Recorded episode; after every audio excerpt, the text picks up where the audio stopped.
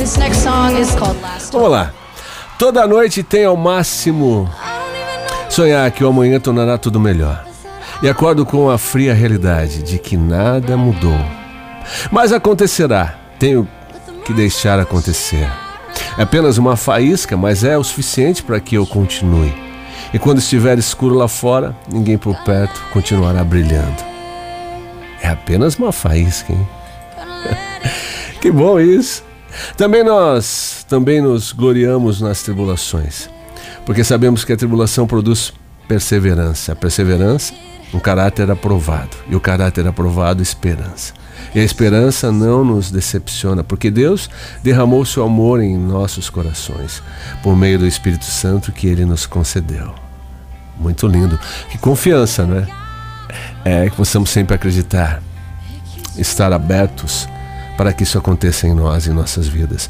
Que diremos, pois, diante destas coisas? Se Deus é por nós, quem será contra nós? Aquele que não poupou seu próprio filho, mas o entregou por todos nós.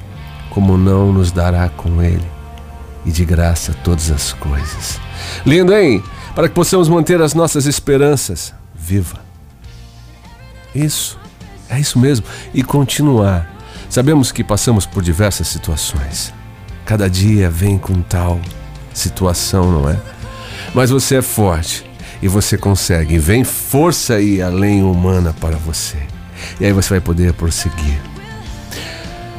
Por isso, não desanimamos, embora exteriormente estejamos a desgastar-nos. Interiormente estamos sendo renovados dia após dia pois os nossos sofrimentos, leves e momentâneos, estão produzindo para nós uma glória eterna que pesa mais do que todos eles. É bom que assim seja. Esperança divina, não humana, porque a divina vai te re restabelecer, vai te renovar. Resiliente sim todos os dias. Pratiquemos e possamos acreditar e possamos nos manter em pé e que essa faísca é mais que uma chama em nossas vidas para ficar aceso. E aí você passa para o outro alguém e ele continua. A chama da, vi da vida viva para todos nós.